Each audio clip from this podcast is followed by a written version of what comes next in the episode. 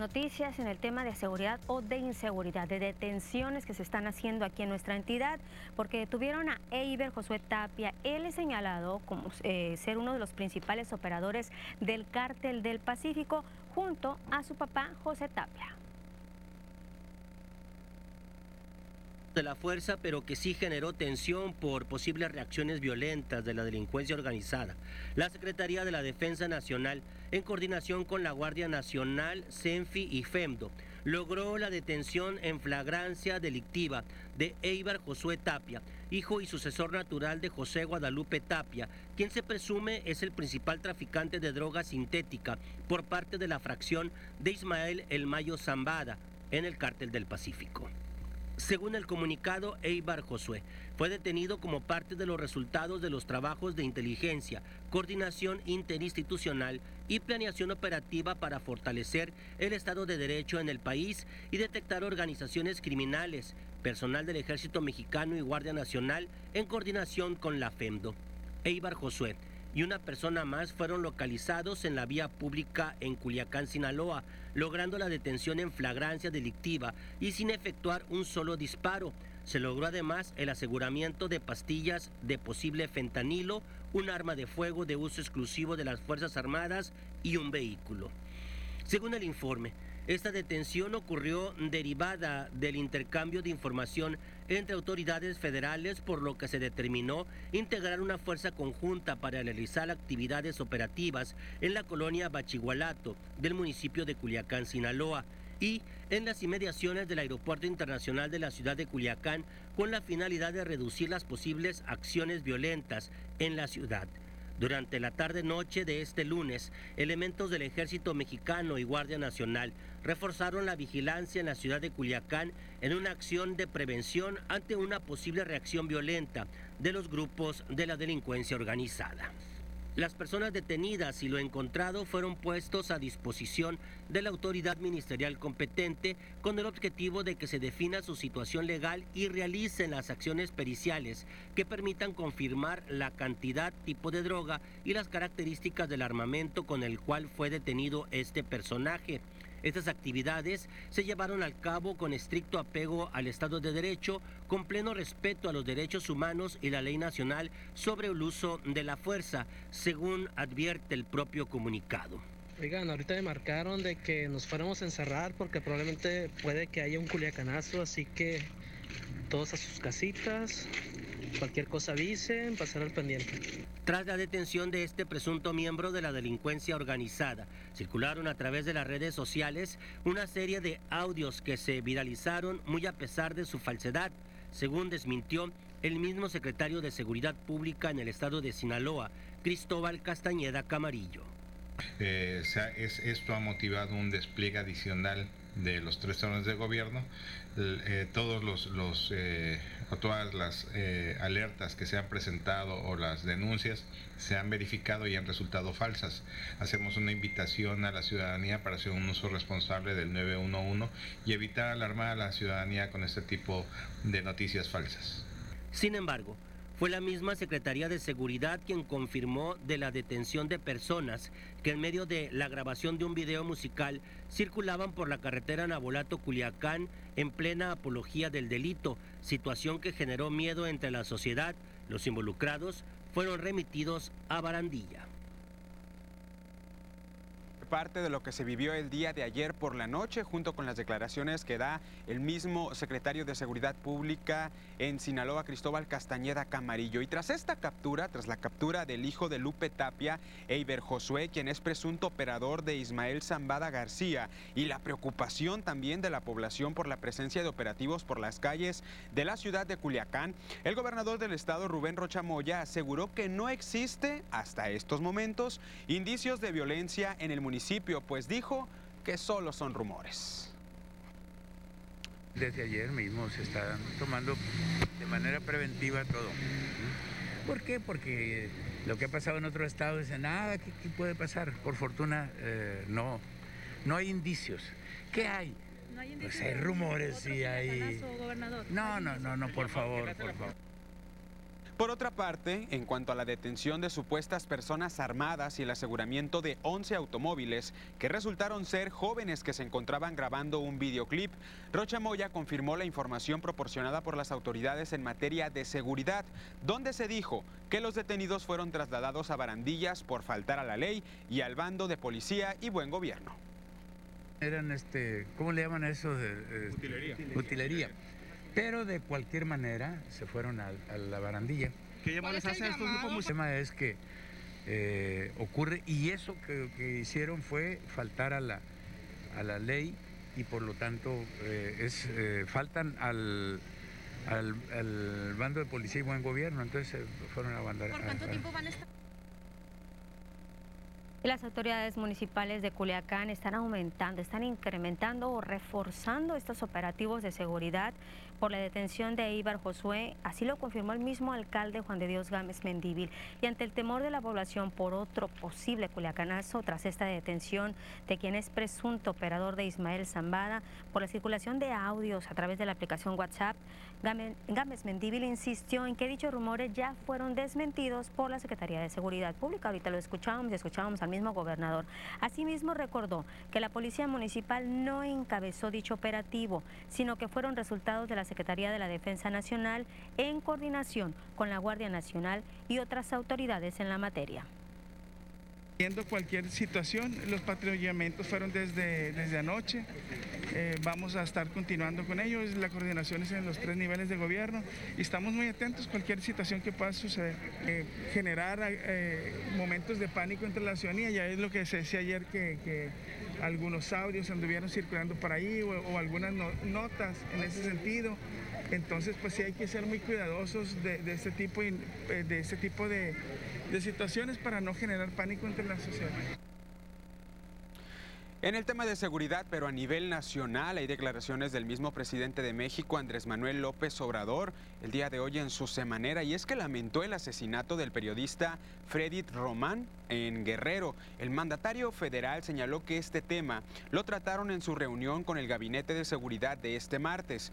Dijo que el informe sobre las investigaciones se presentarán para este jueves. La Fiscalía de Guerrero abrió una carpeta de investigación por el delito de homicidio por arma de fuego en contra de quienes resultan responsables del asesinato del periodista. Sí, ya estamos este, atendiendo. Es un lamentable caso de asesinato de este periodista. Eh, pues primero mi abrazo, mi tristeza por este crimen, mi abrazo a sus familiares, pues esta fue la respuesta por parte del presidente de México, Andrés Manuel López Obrador, Lupita, el asesinato de un periodista más, esto allá en Guerrero. Sí, se suma esta lista de asesinatos a periodistas en lo que va de este año, Ángel. Lamentablemente, ya dice el presidente, ya se está trabajando desde el mismo momento en que se supo este hecho. Recientemente habían asesinado también a un hijo del mismo periodista. Se están investigando, hay varias líneas de investigación. Vamos a ver lo que dice el próximo jueves, que es cuando toca el área de seguridad. Ricardo Mejía Verdeja, el subsecretario de Seguridad aquí en el país, qué es lo que dice, qué información tiene al respecto. Que le decía, en jueves se toca el área de seguridad y ahí seguramente va a mencionar cómo van estas investigaciones de estos asesinatos de estos periodistas. Así es, Lupita. Y en el tema de seguridad también aquí en el estado de Sinaloa, específicamente en Culiacán, lo que se vivió la noche de ayer. Demasiado movimiento a través de redes sociales y en las calles, evidentemente, con este operativo que se montó por parte de la Guardia Nacional, elementos del ejército, todo por un videoclip que estaba grabado por, los, por unos jóvenes o que querían grabar unos jóvenes. Es que yo creo que después del Culiacanazo en aquel octubre ya nada es igual en cuanto al tema de inseguridad o los focos rojos o la psicosis que se vive, no nada más en la capital sinaloense, porque hemos visto cómo se está replicando ese mismo tipo de, situaciones en otras entidades del país y obviamente aquí en, nuestra, en la ciudad, el municipio con este temor de que se vuelva a registrar pues un panorama como el que se vivió hace algunos años, que fue realmente aterrador, ¿no, Ángel? Porque la zozobra de qué es lo que estaba pasando, de entender de dónde resguardarse, de quién cuidarse, de quién no cuidarse, porque ahí hasta personas inocentes también la llevaron. Sí, Lupita, por supuesto, y en declaraciones del mismo gobernador de Sinaloa, pues son rumores, dice, como la canción. Es que insistimos, hay que tener mucho cuidado en lo que se comparta en las redes sociales, en el Facebook, en todas las redes sociales, también lo que estemos compartiendo en nuestro WhatsApp. Vámonos a una pausa, Ángel. Nosotros seguimos transmitiendo dónde? En nuestro Facebook, las noticias TVP Culiacán. Regresamos.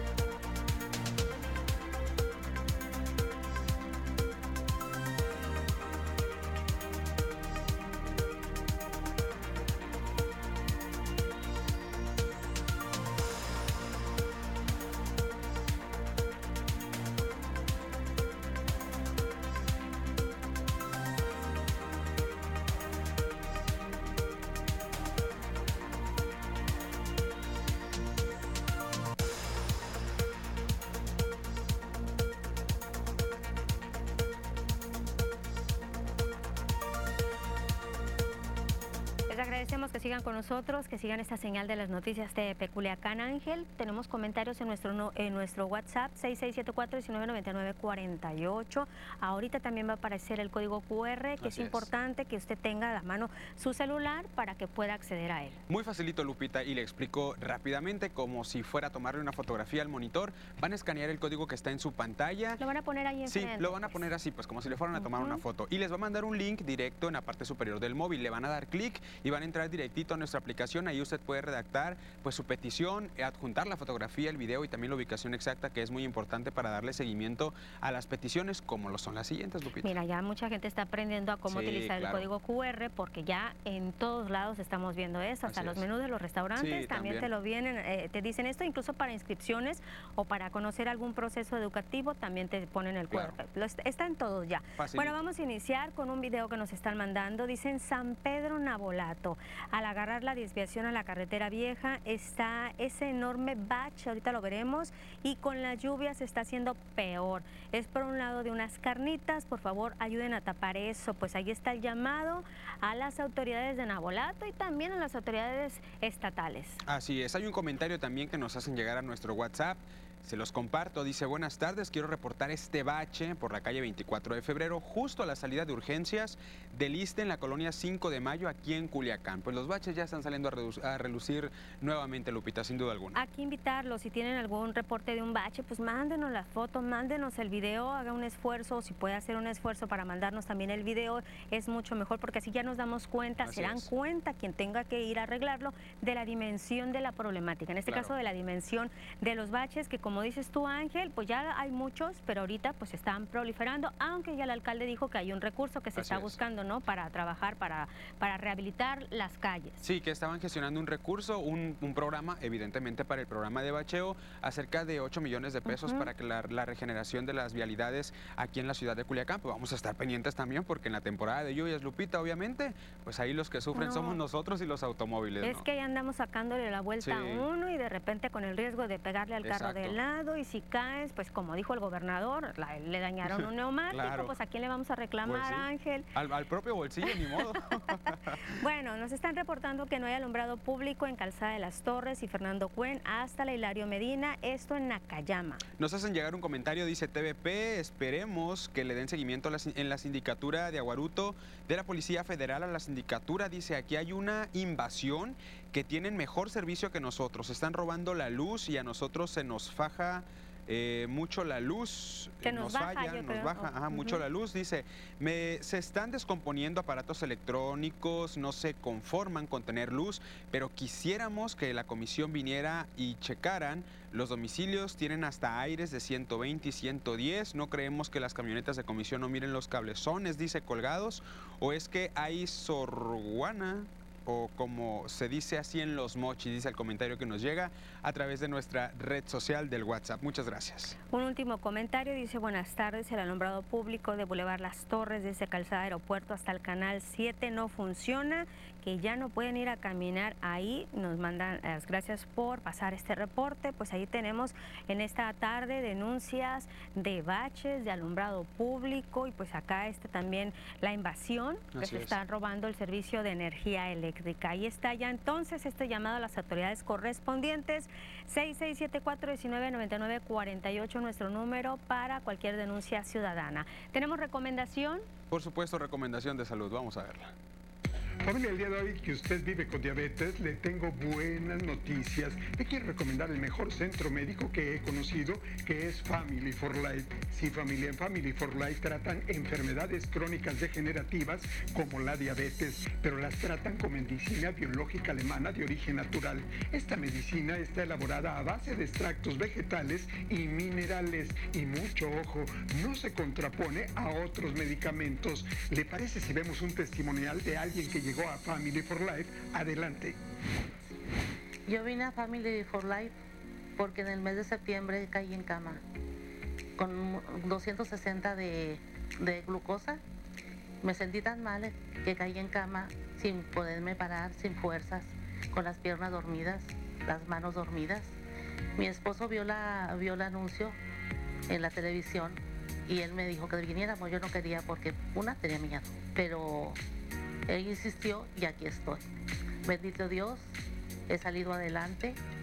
Bajó mucho la de un mes, en un mes bajé de 260 a 160 de glucosa. Yo soy muy activa, pero al, sentirme enferma yo ya no me podía mover. Yo estaba tirada en la cama con el problema de, del cansancio, del dolor, de no, de no poderme mover, las manos dormidas, los pies dormidos. Entonces eso me hizo sentirme llorar porque me sentí incapacitada. Ya me siento mucho mejor, me puedo mover, me levanto, ya hago mis cosas normalmente sin tener necesidad de, sentir cansancio. Todavía es el sueño, pero ya ando caminando, hago mis quehaceres libremente, sin molestias. Ya no me duele el cuerpo, ya no me duele la cabeza, ya no siento tanto el cansancio.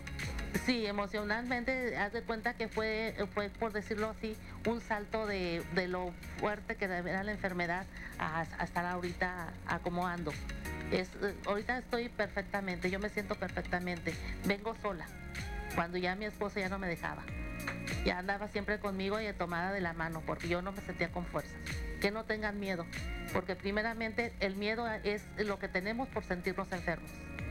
Y al venir aquí a Family for Life es una gran ventaja de sacar ese miedo. Pidan, pídanle a la familia que los ayude, que vengan, aquí se van a levantar, aquí van a sanar, o si no sanan van a mejorar su, su forma de vivir. Vengan, no, no tengan miedo. Familia, dígame si no es maravilloso e impactante, pero más impactante la promoción que tenemos para usted. Le van a dar en el pago de su consulta totalmente gratis el estudio del escáner completamente gratis. Llame ya. Family for Life, medicina biológica alemana.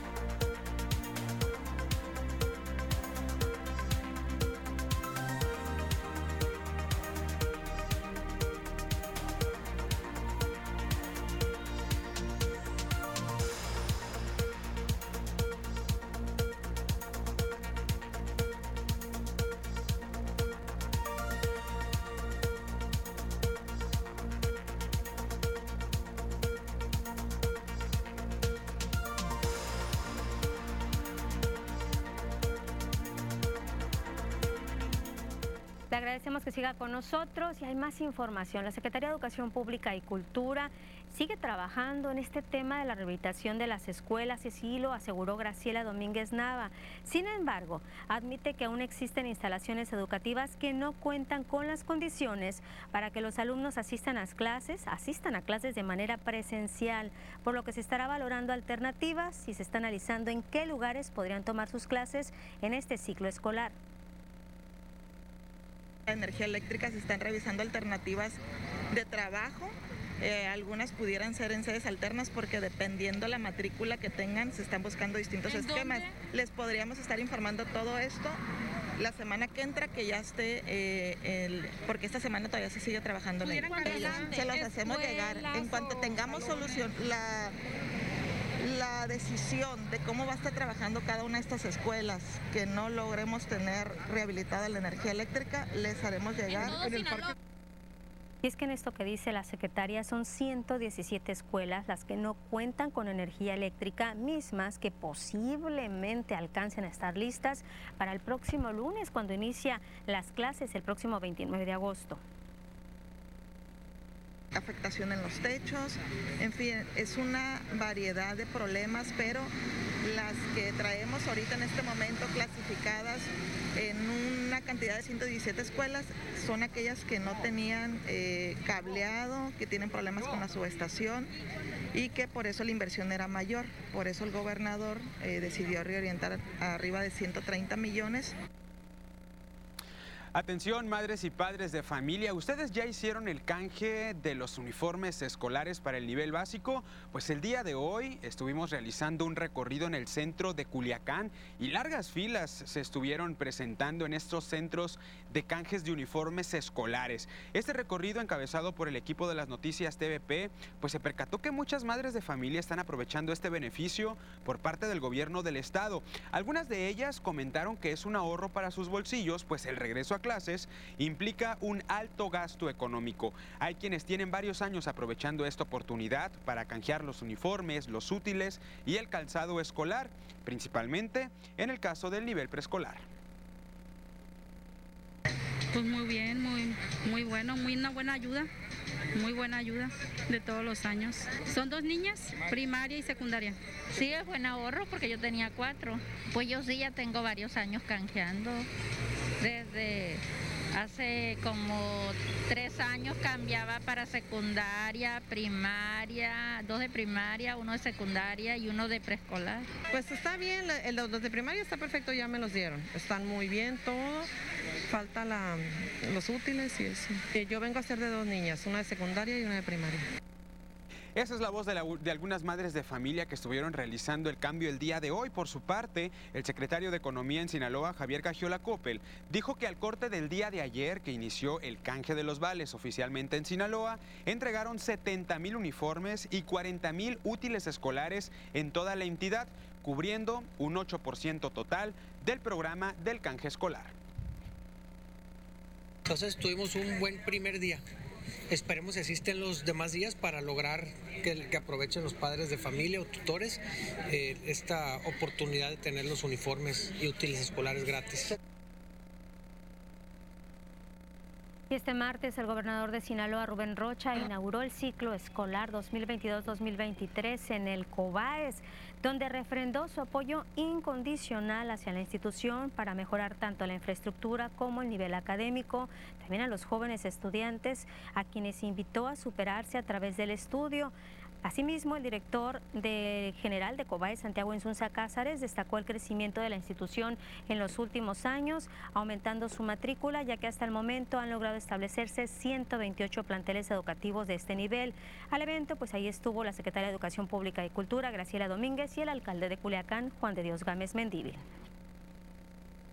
Y hablando justamente del alcalde de Culiacán, Juan de Dios Gámez Mendíbil, el día de ayer se llevó a cabo una firma de colaboración para impulsar las pequeñas y medianas empresas en Sinaloa. Este convenio en colaboración con la Secretaría de Economía para apoyar a las pymes. Javier Gagiola Coppel, quien es secretario de Economía en la entidad, señaló que obtendrán un recurso de 5 millones de pesos por parte del ayuntamiento municipal, que multiplicado, multiplicado con la Nacional Financiera, pues van a recaudar 50 millones de pesos la finalidad de destinarlos a los empresarios, a estos pequeñas y medianas empresas. Dijo que una vez en el programa, las pymes, las pymes pueden obtener beneficios con la finalidad de impulsar sus negocios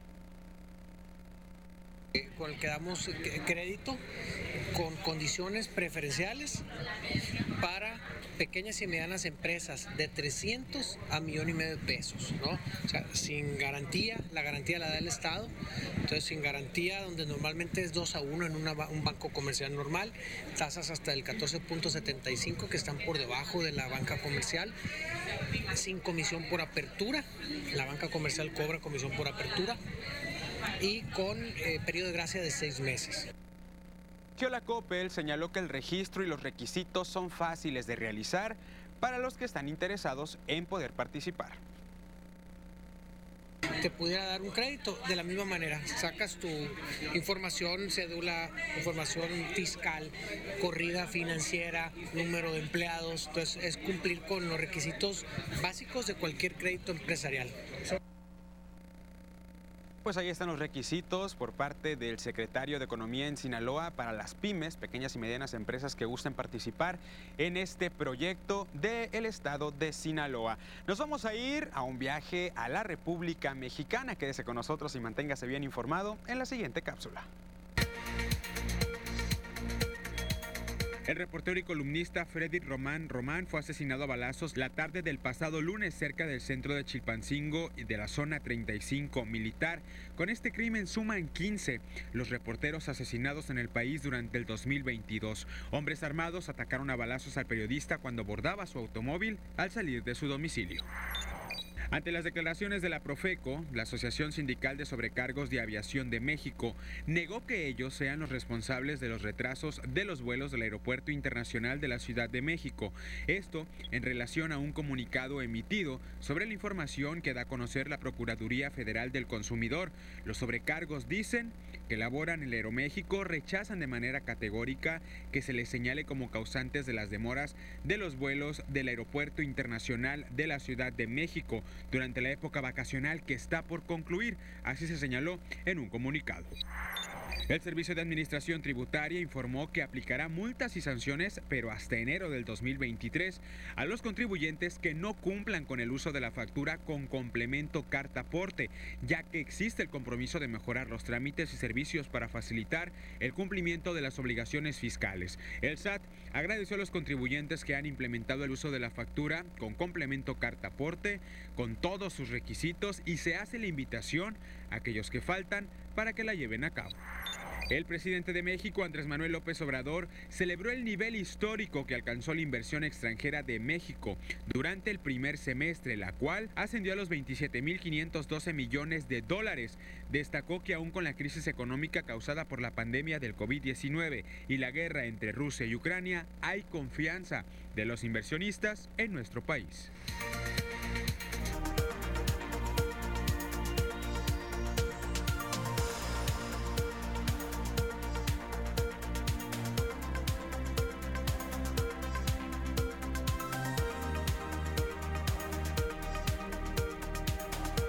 Nuestros amigos y amigas del Facebook, gracias por la paciencia. Tenemos comentarios. Arnulfo Torres dice salud Lupita y Ángel y si dicen y si dicen bien, hay que tener cuidado con lo que se comparte, pero también hay que checar bien de dónde viene la información. Hace dos días circuló un video sobre un huracán que supuestamente estaría entraría en Sinaloa esta semana y todos lo creyeron, lo compartieron. El video era del año pasado. Saludos al equipo de TDP. Sí, ayer lo comentábamos con Diana, era de un huracán del 2021. ¿Era qué? Pamela. Y estábamos aclarando, dos veces lo aclaramos de que no es cierto. También hay que tener cuidado de los lugares, lo, o sea, que compartimos cosas que supuestamente son de aquí. Recuerdo una vez que se compartió que estaba cerrada la carretera Mazatlán-Durango por nevadas y resulta que no era ni siquiera en México, era en otro país, Ángel. Sí, es que el poder de las redes sociales que tiene Lupita es llegar a infinidad de rincones donde no tenemos idea y que realmente las personas puedan replicar la publicación en su perfil y así es una cadenita constante. Pues sí, Entonces es importante tener cuidado, evidentemente, pues con lo que se comparte. Mario. Hay un comentario más de Mario López Rocha, dice, hola, buenas tardes. Y también está Silvia Cruz Carrillo, buenas tardes, saludos. Gracias Silvia y Mario por estar con nosotros. Regresamos a las noticias.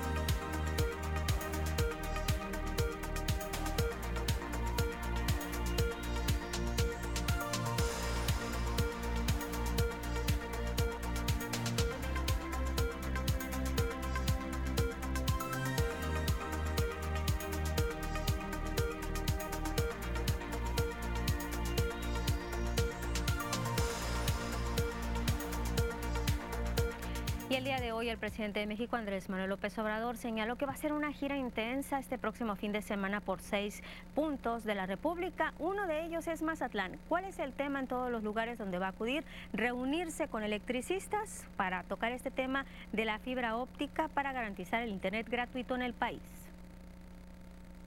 voy a ir a Veracruz por regiones. Eh, voy aquí al Estado de México, mm, voy también a Bahía de Banderas, voy a Mazatlán y a Nuevo León. O sea, seis puntos. Y ahí nos vamos a reunir. Pues ahí está lo que dice el presidente de México, Andrés Manuel López Obrador, y el mismo gobernador aquí en Sinaloa, Rubén Rochamoya, confirma que la visita del mandatario federal será el próximo domingo. Esta va a ser la visita de López Obrador, se va a hacer en una reunión privada con las mismas personas de la Comisión Federal de Electricidad, en donde no se van a tocar otros temas de interés para el estado de Sinaloa. El domingo, el domingo, el domingo.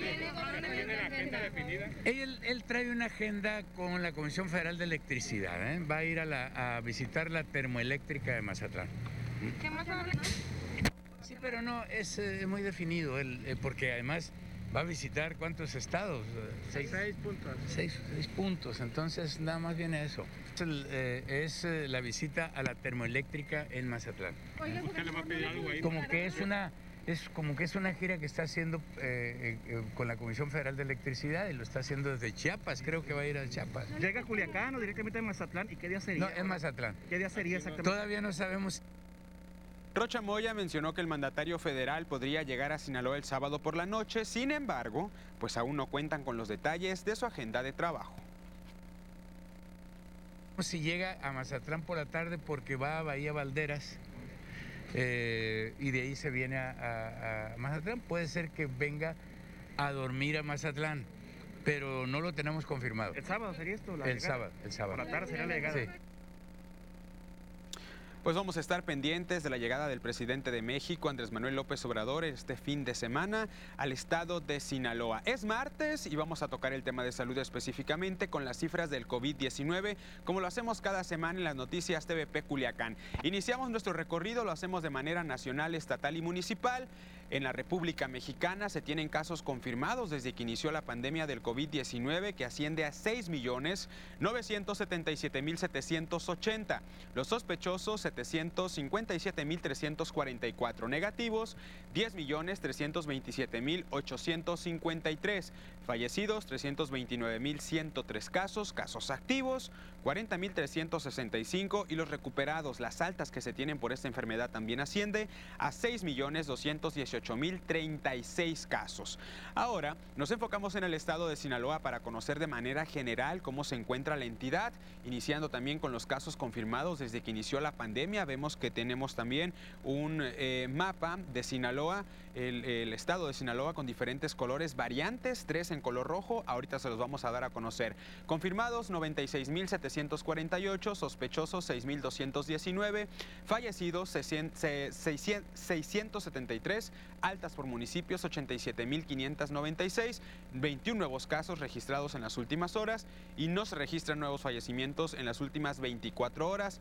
Esta información que comparte la Secretaría de Salud a nivel federal. Hacemos el desglose por cada uno de nuestros, de nuestros municipios en la entidad. 160 en Ahome, 18 El Fuerte, 1 para Choix, 86 Guasave, 4 Sinaloa, 5 Angostura, 25 Salvador Alvarado, 3 Mocorito y Badiraguato, 15 en Abolato, 1002 casos en Culiacán. Hay una reducción importante en cuanto a los casos activos aquí en el municipio, en la capital sinaloense, dos casos en Elota, 0 Cosalá y San Ignacio, 146 en Mazatlán. 3 Concordia, eh, al igual que en Escuinapa, y 6 en el Rosario. Casos activos de manera general del COVID-19 en la entidad. 1.485 en color rojo, Culiacán, Mazatlán y también Ahome. Son los casos que se tienen registrados en las últimas 24 horas y este recorte que le damos de manera semanal y que comparte obviamente la Secretaría de Salud a nivel federal. A seguirnos cuidando. Lupita, tienes más información respecto al tema. Vamos contigo. Y efectivamente, porque ya Ángel nos está hablando de este panorama del COVID a nivel nacional, pero ¿qué cree? Pues no, se está descartando una sexta ola de contagios por COVID. Esto sería finales de este año, durante octubre a diciembre. Así lo señaló el subsecretario de Prevención y Promoción de la Salud, Hugo López Gatel. En México, este padecimiento lleva seis semanas con casos a la baja. Hospitalizaciones en camas generales está al 6%, 2% de las unidades de atención intensiva de COVID. También baja el número de muertes por esta enfermedad. Tan solo en la última semana se registraron 23 mil nuevos casos. En cuanto a la vacunación, muy importante que estemos vacunados. Se lleva aplicada 118 millones 240 mil 242 dosis. En los menores de 5 a 11 años se tiene un avance del 42%. Personas de 18 años y más, 91%. Este sector de la población de 12 a 17, 63%. Y esto se está representando una cobertura general del 81%.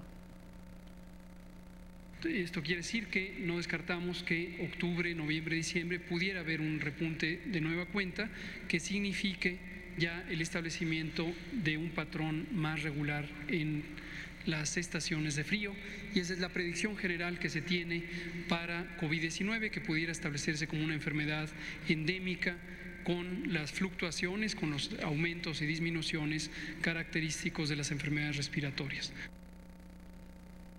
Y el día de ayer, pues se daba a conocer que el gobierno federal iba a, interponer una denuncia a COVAX por la falta de vacunas. El día de hoy, COVAX, que pertenece a la ONU, pues va a enviar 10 millones de vacunas contra el COVID-19 para los niños como parte de los 75 millones de dólares que debe a México. El mismo subsecretario de Prevención y Promoción de la Salud, Hugo López Gatel, dijo el día de hoy en la mañanera que las vacunas tendrán que llegar a más tardar en septiembre, por lo que se reservan emprender cualquier acción legal si no se cumple este compromiso. Y dijo también que el proceso de obtención de vacunas bajo este mecanismo pues ha sido muy temeroso hemos seguido muy también enfáticos y claros en externar que para México el acceso a vacunas ha sido muy tormentoso a través del mecanismo COVAX. Entregas tardías, poca claridad en cuáles son los criterios de asignación, tanto de los tipos de vacuna como de las cantidades de vacuna y los calendarios de entrega de vacunas y realmente nosotros logramos satisfacer nuestro acceso a vacunas mayormente por los contratos directos y COVAX solo ha sido un complemento. Y antes de iniciar el próximo ciclo escolar, todos los estudiantes deben de estar vacunados, sobre todo a nivel básico, así lo dice el diputado local del PRI, Feliciano Valle. Dice que la Secretaría de Salud está obligada a gestionar la entrega de vacunas suficientes para lograr la inmunidad del 100% de los alumnos. La vacunación en profesores no es suficiente para contener los contagios del COVID. El diputado Feliciano Valle hizo el llamado a no experimentar con la niñez mexicana en la aplicación de vacunas no autorizadas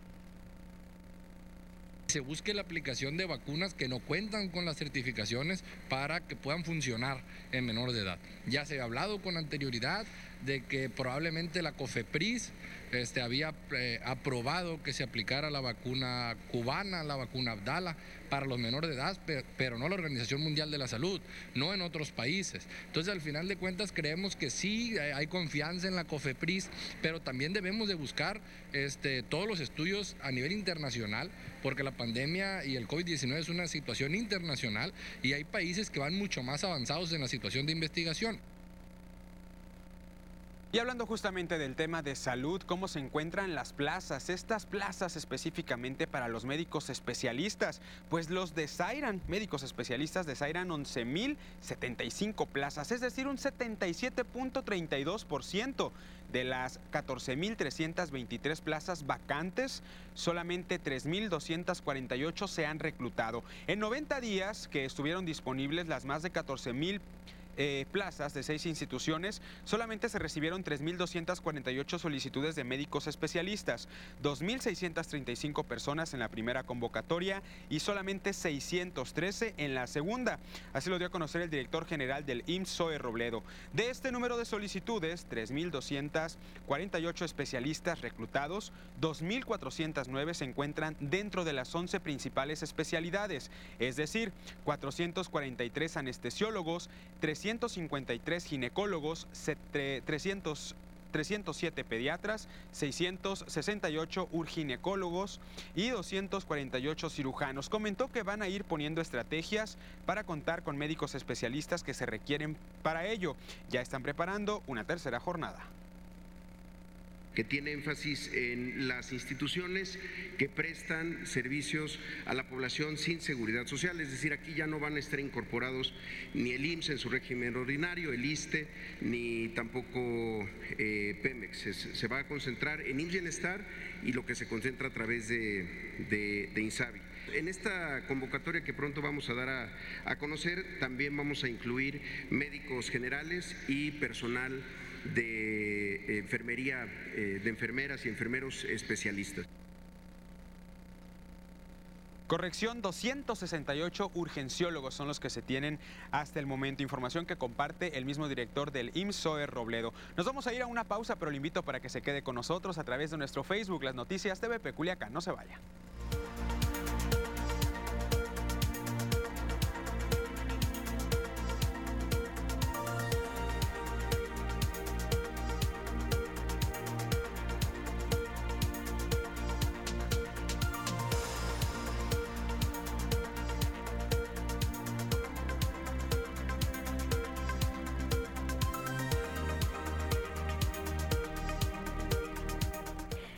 De Nick Memphis, segundo. Buenas tardes, equipo de las noticias de TVP. Anda como muy calladito Nick Memphis. Anda muy serio, a lo mejor le gusta que hablemos en inglés para, para que participe. Maybe, diría alguien que lo conozco. Berta Burgueño dice buenas tardes, buenas tardes Berta, gracias por estar con nosotros. Gracias a todas las personas que nos están acompañando en nuestra red social del Facebook, las noticias TVP Culiacán. Mira, hay un comentario de Giselle, se suma a, la participación, dice Lupita Ángel, excelente tarde de martes, aquí al pendiente como siempre, en las noticias TVP Culiacán. Gracias Giselle gracias de verdad por participar con nosotros. Gracias a todas las personas que nos siguen en las redes sociales. Y pues ya, mira, Ángel, ya, ya sabíamos que sexta ola nos iba a venir, iba a llegar, porque ya este COVID ya llegó como la influenza, llegó para quedarse.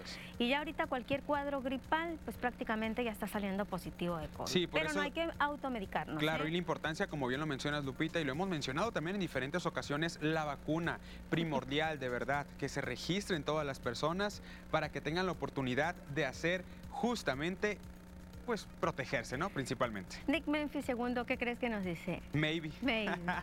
Vámonos a las noticias.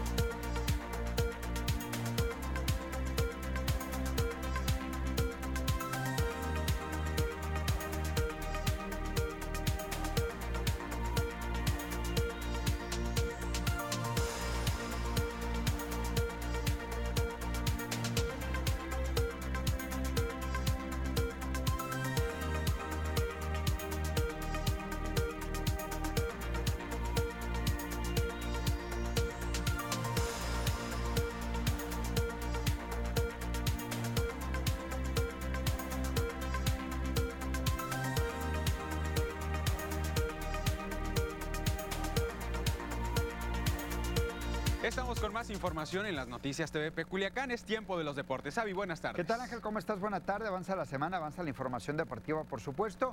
Tenemos eh, todo lo relacionado al fútbol, al béisbol y todo lo que tiene que ver con el apasionante mundo del deporte. Hubo fútbol femenil el día de ayer, ¿cómo les Así es, jugó el Mazatlán eh, femenil, cayó en casa, fíjate, otra derrota ante las Rayadas del Monterrey, un gol contra cero. Las regias, me refiero a Tigres, hace un par de semanas, le habían metido 8 por 0 a Mazatlán, Hoy fue el otro equipo Monterrey, 1 por 0 le ganó. Excelente, pues vámonos con el resto. Vámonos con el resto de la actividad eh, deportiva. Nos vamos al tema del béisbol y es que el pitcher zurdo de Culiacán Julio Urías el día de ayer subió a la lomita buscando su victoria 14 de la campaña y así lo trató el otro mexicano. Luis Urías le conectó cuadrangular, el de Magdalena de Quino, el de Sonora con los cerveceros de Milwaukee. Home run fue la única carrera que recibió Julio Urías que cargó con la derrota. La labor fue muy buena del de Culiacán, de seis entradas, dos hits, incluyendo este cuadrangular, eh, una base, siete ponches. La efectividad de Julio mejora a 2.36, su récord 13 ganados, 7 perdidos. Vámonos con el debut de Javier Azad, el de Tijuana, convirtiéndose en el mexicano 144 en la historia en llegar al béisbol de las grandes ligas. Ya salió del partido, un partido que está en transcurso en este momento. Están ganando los cachorros de Chicago 2 por 0 a San Luis. El mexicano juega con cachorros, labor de cuatro entradas, cuatro hits, cuatro bases y tres ponches. No le hicieron carrera. No aspira a victoria porque no lanzó las cinco entradas, pero buen debut del de Tijuana Javier Azad. Vámonos con el Mazatlán FC, que el próximo fin de semana entra en actividad en el Kraken. Para ello se está preparando con todo entrenamiento de esta semana, pensando en el compromiso ante las Águilas del América del próximo viernes 8 de la noche, dentro de la jornada número 11. Cuatro partidos sin derrota para el Mazatlán, pero va a enfrentar a una América que llega eh, bien, jugando buen fútbol, que ha sumado cuatro victorias y que hoy enfrenta al conjunto de Querétaro. Vámonos con el Mazatlán, perdón, con Guadalajara, que hoy tiene partido las Chivas en su casa ante los Rayados del Monterrey. Un partido que arranca a las 6 de la tarde, tiempo de Culiacán. Rayados es líder con 22 puntos, mientras que Chivas tiene 9 en el lugar número 13. Este partido es adelantado de la jornada número 16. Tal es el caso también de los Gallos Blancos del Querétaro ante las Águilas del América. Este partido será a las 8 de la noche. Una América que llega en cuarto lugar con 16 puntos, mientras que los Gallos son último con 7 unidades. El partido arranca a las 8 de la noche y también es adelantado de la fecha 16. Están adelantando los equipos del fútbol mexicano esta jornada 16 debido a que es fecha FIFA cuando se celebre. Ya hubo partidos, Toluca y Puebla empataron, Juárez y San Luis también empataron. Ya le hablaba que hoy se juega el Chivas Monterrey Querétaro América, para mañana Pumas Tigres, Pachuca Atlas y Cholos contra Santos. Jueves 15 de septiembre Cruz Azul León y el eh, día 23 de septiembre el Necaxa contra Mazatlán. Bueno, hablábamos hace un momento, nos adelantaba eh, Ángel precisamente el partido de ayer, ahí en el Kraken entre el Mazatlán y Monterrey. Este es el gol, vamos a ver el gol con el cual Monterrey se llevó la victoria 1 por 0, las rayadas sobre el equipo del Mazatlán, las regias en los primeros lugares, Mazatlán se está rezagando.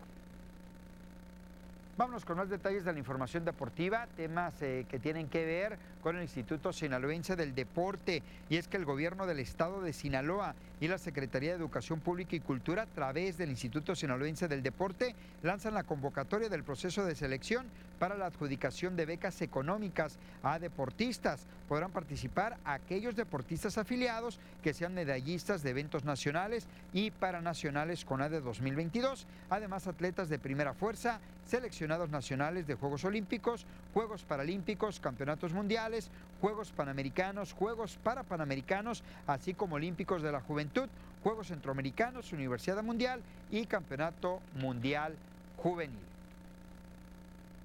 Más detalles de la información eh, deportiva. Le comento que el sinaloense Paul Baltasar Morales dejó en claro que está en su momento y ganó por tercera ocasión consecutiva el Torneo Nacional Clasificatorio 2022 de luchas asociadas al derrotar 6-2 a Luis Román Barrios, representante del Instituto Politécnico Nacional. Con este resultado, el nabolatense logró el objetivo de obtener un lugar en el clasificatorio a los Juegos Centroamericanos y del Caribe, a celebrarse el próximo mes de noviembre en República Dominicana. Lo más importante, la información deportiva, Ángel. Sin duda alguna, Julio le está pegando con todo a Sí, aunque perdió ayer, la labor fue muy buena y destacar que esa única carrera y que fue con Ron fue también de un mexicano, Luis Urías, el de Sonora. De Sonora, fíjate. De Sonora. Sonora. contra Sonora y Sinaloa, estaban ahí en la Bien por los dos, digo, con el jonrón Claro. Luis Urías y con la buena labor, aunque pierde, Julio Urias. Excelente, Avi. Pues muchas gracias por la Los información. deportes. Nos vamos a ir nosotros a una pausa. Recuerde que seguimos en nuestro Facebook, Las Noticias TV Peculiacán. No se vaya.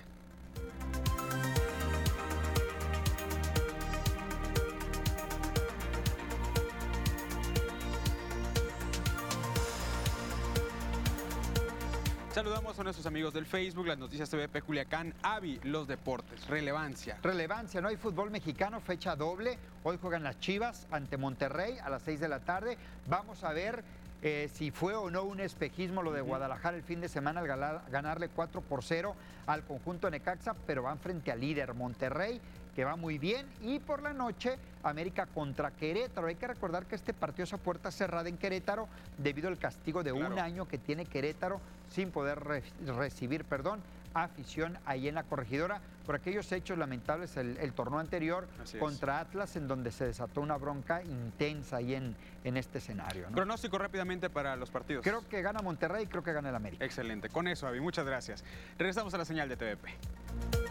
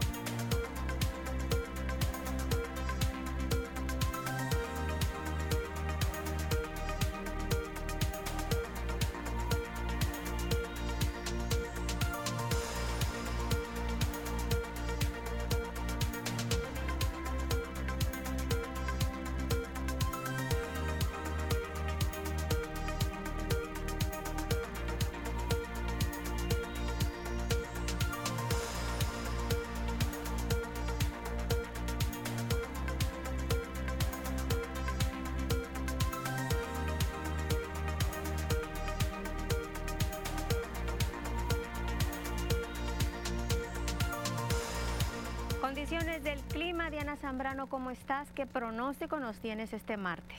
¿Qué tal? Muy buenas tardes, Lupita. Eh, tenemos un pronóstico pues de que continuamos todavía con las lluvias, Lupita, para esta semana.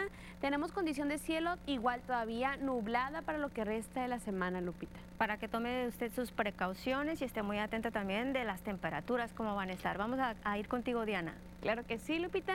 Comenzamos primeramente con el mapa nacional para conocer temperaturas actuales en algunos puntos importantes del país. Y comenzamos ya como siempre en la frontera en Tijuana. El día de hoy tenemos una condición de cielo que se mantiene mayormente soleada con 27 grados. En La Paz se mantiene con 34 grados, Guadalajara con 25, Acapulco con 31 y Ciudad de México ya tenemos una tarde que se mantiene más despejada con 23 grados. Pasamos a conocer qué tenemos para el día de hoy en Sinaloa y comenzamos en Culiacán. Hoy tenemos una tarde que se mantiene nublada con 29 grados, humedad alta al 55%, precipitaciones al 65% y ojo, en la noche tenemos precipitaciones altas que llegan hasta el 85% de la probabilidad de lluvia y temperatura que llega hasta los 24 grados para Culiacán.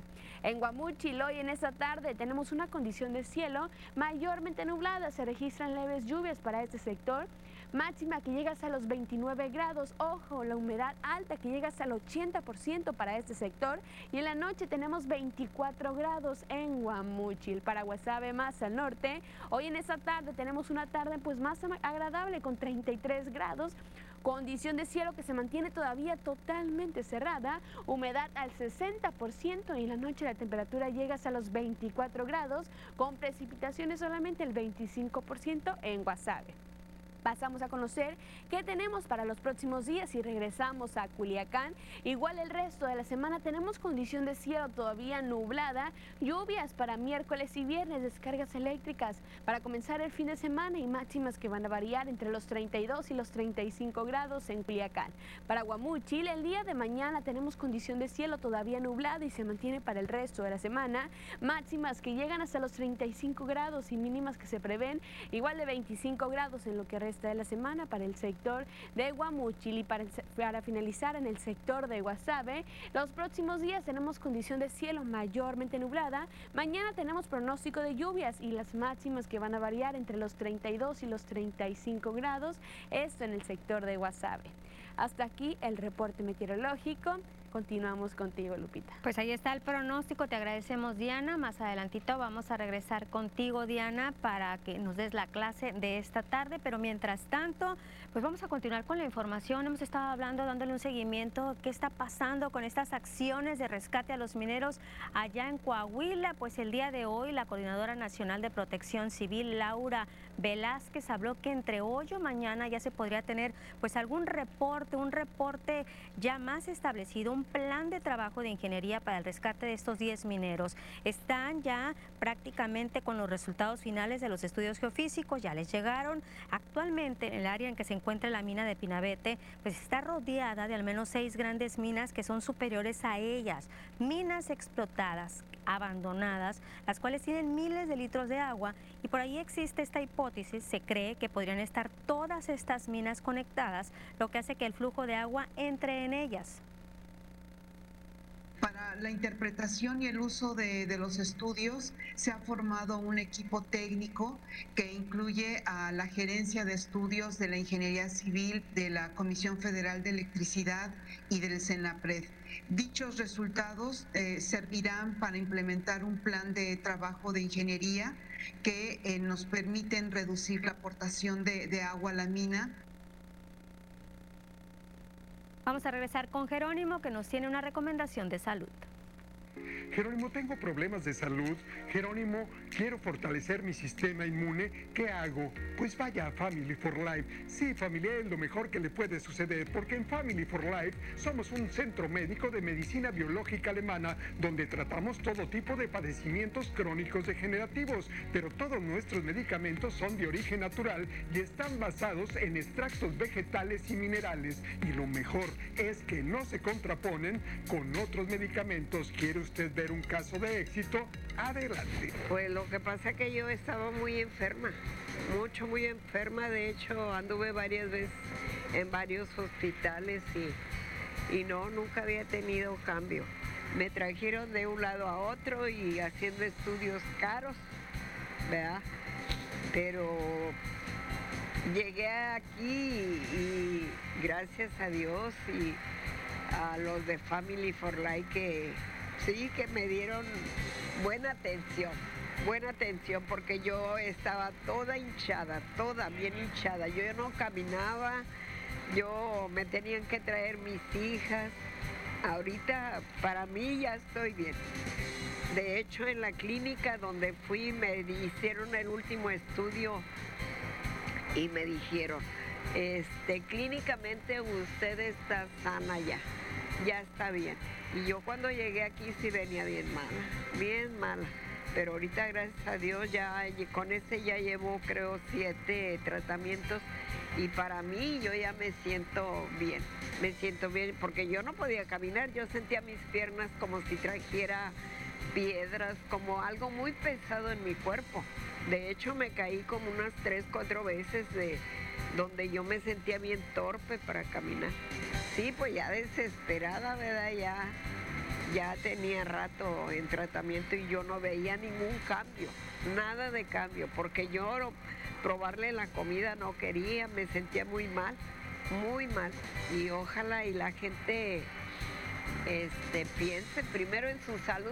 Porque a veces uno le da igual, dice, nada, pues ahí me quedo, pero ¿cuánto tiempo vas a estar en tratamiento para poder salir adelante?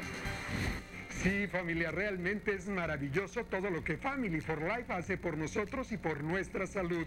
Y aparte, nuestros medicamentos de origen natural, familia, no se contraponen con otros medicamentos. Pero el día de hoy le tengo una promoción que le va a encantar. Primeras 20 personas que nos llamen, les vamos a regalar totalmente gratis el estudio del escáner intersticial. Únicamente tome su teléfono, llámenos y sea de las personas afortunadas que llegará a Family for Life. Family for Life, siempre contigo.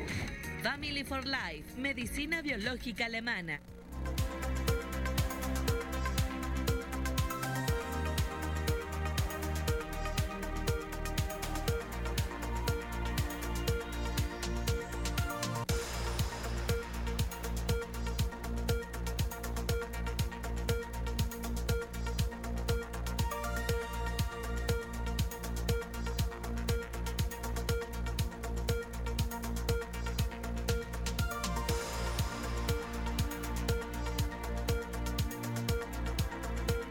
Nosotros transmitiendo en el Facebook, pues de nueva cuenta viene el presidente de la República, Andrés Manuel López Obrador a Sinaloa, pero pues no va a ser un evento grande, es un evento cerrado en estos puntos donde, estos seis lugares a donde va a visitar el fin de semana el presidente, van a ser nada más encuentros con trabajadores de la Comisión Federal de Electricidad. Así es, Lupita. Entre ellos, pues ahí va a estar, va a estar presente en el puerto de Mazatlán el día domingo, ya lo confirmó también el mismo gobernador. Y vamos a estar pendientes ¿no? de la información que se obtenga después de esta reunión privada con la Comisión Federal de Electricidad. Tema pendiente aquí en Sinaloa y creo, me imagino yo que en alrededor de la República Mexicana también, las fallas que tienen con las constantes lluvias que se han presentado. Pues ahorita el tema principal, lo que busca Andrés Manuel López Obrador es que el Internet gratuito Claro. para toda la población. Incluso ya hace algunos meses hablaba de este, de llegar el Internet, de que este Internet llegue a estos lugares, a estos poblados, los que están los más alejados, para que también tengan ellos eh, la, la fibra para el Internet. Porque imagínate, Ángel, con esta pandemia, cuando se tuvieron que ir a clases virtuales, ¿cómo le haces? Aparte, para conseguir el equipo, los que no se podían, los que no tenían computadora o celular, y sin internet. El Internet, Muy una cosa difícil. importante. Bueno, ya estaremos platicándoles el próximo lunes de este encuentro el domingo. Vámonos a las noticias.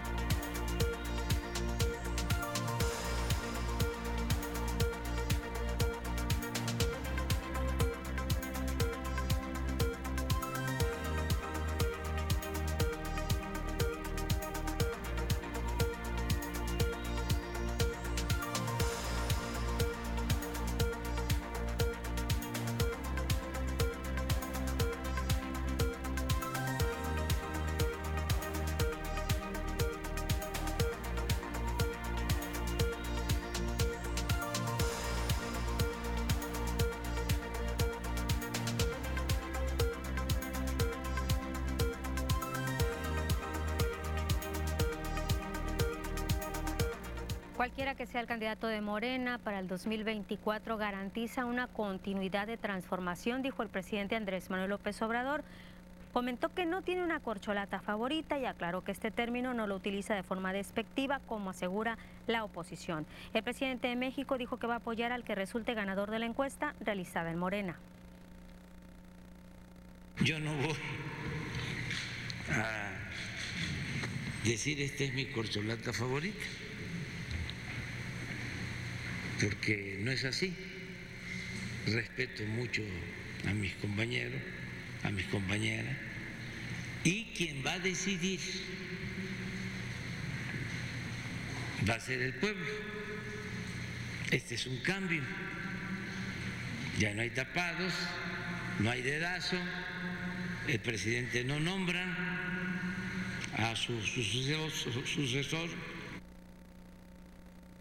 Y el mismo presidente de México, Andrés Manuel López Obrador, reiteró que pensó en renunciar a sus aspiraciones presidenciales en el 2012 tras dos intentos. Dijo además que influían las críticas que recibía por parte de la oposición, que era un ambicioso, vulgar, obcecado con ser presidente de México. Y eso me hería. Y tenía ganas de decirles de que no era así. Y la mejor forma de mandar el mensaje era renunciando a ser candidato. Y dio inicio el campamento Posible Sinaloa 2022. Tiene la finalidad de impulsar a las pequeñas y medianas empresas en la entidad. Ahí estuvo el secretario de Economía en Sinaloa, Javier Gagiola Coppel, refrendó su apoyo a las MIPIMES por medio de los programas con los que cuenta el gobierno de Sinaloa. Como parte de un impulso publicitario, Televisoras del Pacífico participa ofertando paquetes accesibles para los emprendedores que quieran dar a conocer su marca en el principal medio tradicional del noroeste del país. Posteriormente se llevó a cabo una mesa de diálogo con las distintas empresas para concretar posibles colaboraciones entre las pymes. Acompáñenos a pausa, nosotros seguimos transmitiendo en el Facebook las noticias de BP Culiacán.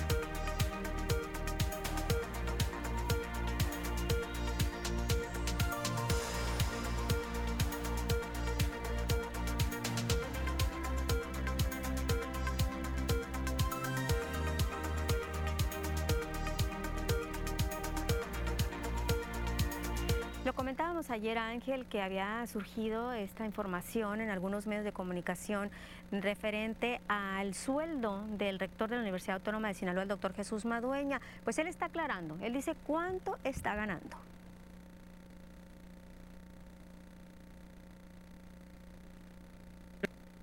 Tras darse a conocer que el rector de la UAS recibía un sueldo por arriba de los 186 mil pesos superior al salario del presidente de México, Jesús Madueña Molina aclaró que su percepción salarial es de 108 mil pesos mensuales. Al presentar el tabulador salarial en conferencia de prensa, Madueña Molina señaló que el salario del rector se aplica al plan de austeridad que mandan desde el gobierno federal y que desde la administración de Juan Eulogio Guerraliera está activo. Puntualizó que se ha renunciado a prestaciones laborales como universitarios que se van ganando.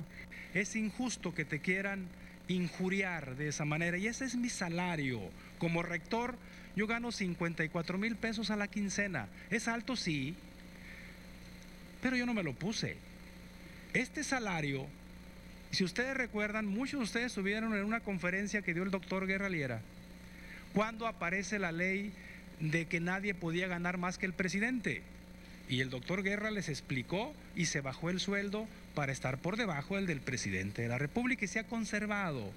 Yo dejo de percibir muchas prestaciones. Madueña Molina pidió que no vayan con el gobernador a mentirle sobre la situación de la universidad. Yo he platicado con el señor gobernador sobre la idea de que no se trasladen los problemas a la universidad. Si hay sospecha de que estamos haciendo mal uso de los recursos, pues que nos auditen, pero que no nos quieran meter en esa dinámica porque tendríamos que responder de esa manera. Claro que, que, vamos a responder de esa manera si se amenaza a la institución. Aseguró que la UAS es auditada de manera frecuente, ya que se garantiza la transparencia en la aplicación de recursos. El rector de la UAS expresó que es irresponsable publicar información falsa que pone en riesgo a su persona y a los universitarios señalados de percibir altas cantidades mensuales. Dice Feliciano, dice que gano más porque me lo pague él que me pague la diferencia, retroactivo al 8 de junio del año pasado. Que no mientan por mentir, que chequen la información y antes de hacerla pública, la revisen porque no saben el daño que ocasiona ¿sí? hacia mi persona, hacia mi familia, hacia mis compañeros, una información falsa que se lanza y mientras tú lo aclaras, ya te embarran de todo tipo. Eso es ser muy irresponsable perverso, diría yo. Asimismo, aclaró sobre la licitación para el sistema de seguridad en informática. Jesús Madueña Molina precisó que se cumplió con el procedimiento en el que la empresa ganadora se le pagarán 50 millones de pesos por tres años. No, yo dije cuando llegué, yo quiero seguridad en mis sistemas de recursos humanos, de control escolar, de finanzas, para que no tan fácilmente alguien vaya y se meta y me mueva ahí calificaciones, sobre todo que era muy recurrente. Hicimos una licitación pública y esta fue la empresa que ganó. Y en el mismo tema hay declaraciones por parte de Feliciano Castro, quien es presidente de la Junta de Coordinación Política en el Congreso del Estado. Pide autonomía universitaria y liberación del partido sinaloense. El presidente de la Jucopo puntualizó que dentro de la comisión de postulación de la UAS se simula en la entrega del, del proceso plazas. Esa, esa, comisión de postulación, ahí está el punto del control de la universidad. Todos los directores, todos los rectores pasan por esa comisión de postulación. Y el requisito fundamental que se asegura es que sean leales al partido sinaloense. Entonces, esto es lo inaceptable. ¿Y en qué se traduce esto? Por ejemplo, el Consejo Universitario de 203 integrantes, 188 son afiliados al PAS. La nómina de confianza de la universidad son afiliados al PAS. Señaló que por medio de la página de la universidad se logró obtener la información sobre los supuestos altos sueldos de algunos trabajadores. La información que yo di es la propia información que las autoridades universitarias han subido a su página. Cualquiera lo puede constatar metiéndose a la página de la universidad. Y en la página de la universidad y en la plataforma federal de transparencia también están algunos datos. Y promueve la diputada priista Daisy Ayala Valenzuela una ley de acopio de granos para el estado de Sinaloa. Aclara que esta iniciativa no va en contra de los acopiadores, solo tiene la finalidad de ordenar reformas y adiciones a siete, ocho leyes. ¿Cuál es mi visión? Mi visión es que tenemos que aprobar una, una ley de acopio de granos para el estado de Sinaloa, porque para que sea más fácil también para las productoras y para los productores y para quienes están contemplados en esta ley el manejo de la ley. Y sería de mayor impacto también, porque Sinaloa se estaría colocando a la vanguardia en el tema del acopio, eh, bueno, todo este proceso que tiene que ver desde la producción hasta el acopio de granos.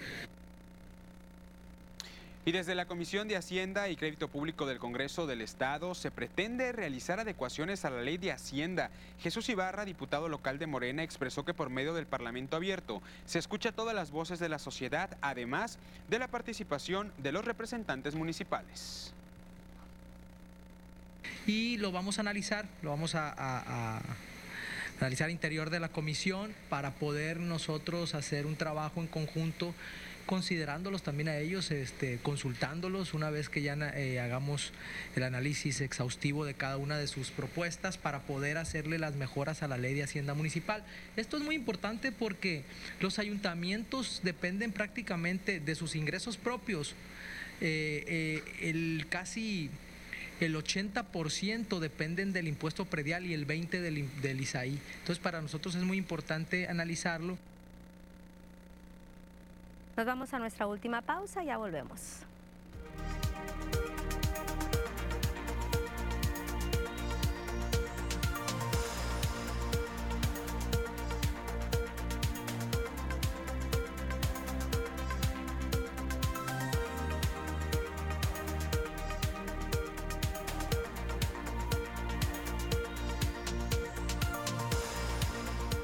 Esta última parte de este contacto con nuestros amigos del Facebook, agradecerles siempre su atención, recordarles las diferentes redes sociales que nos pueden acompañar está por supuesto la Así principal, es. porque aquí tenemos esta comunicación directa con ustedes y las denuncias ciudadanas en nuestro número de WhatsApp 6674-199948. Así que también como nuestro Instagram para que nos sigan arroba noticias TVP, subimos lo más relevante principalmente en, el, en los noticieros que se registran uh -huh. día a día, Lupita, información verídica y obviamente oportuna para que todos ustedes estén muy bien informados. Y cuéntenos en nuestro Facebook cómo se están preparando para este inicio de ciclo escolar, porque Ángel me tocó ir a un eh, supermercado el mm. sábado pasado y ya miraba a toda la gente comprando cosas, algunos ya se organizaron desde que se inició las vacaciones, sí. empezaron a comprar poco a poquito los útiles escolares y otros de plano dicen mejor me espero, hago mi ahorrito y me espero pues a prácticamente ya entrar a clases para comprar las cosas que se necesitan. Sí, también es un canje, ¿eh? Sí, también es lo que señalaba en el día de hoy en el recorrido que hicimos en los uh -huh. canjes de, de uniformes escolares, que es bastante lo que se tiene que comprar para el inicio de clases. Un buen apoyo que reciben también por parte de, del gobierno del, del gobierno. Estado es esta entrega de útiles, calzado y también los uniformes. Hay bueno, que aprovechar. ya vámonos a nuestra clase, vámonos, vámonos. con Diana Zambrano.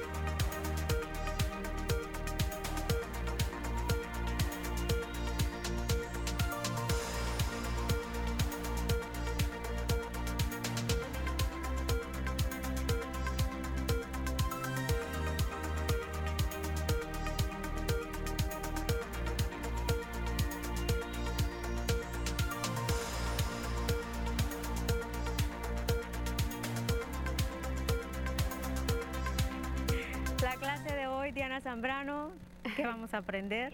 ¿Qué tal Lupita? Otra vez muy buenas tardes. El día de hoy estamos listos para aprender más como cada día ¿no? y hoy platicaremos sobre los, los satélites naturales como la luna. Bueno, te ponemos atención Diana. Claro que sí, Lupita. Comenzamos primeramente para conocer el día de hoy más sobre este, pues pequeño dato. ¿Qué son los satélites naturales? Les cuento que los satélites, esos naturales, son cuerpos celestes no artificiales que orbitan alrededor de otro cuerpo generalmente más grande y que también lo acompaña en el movimiento de traslación.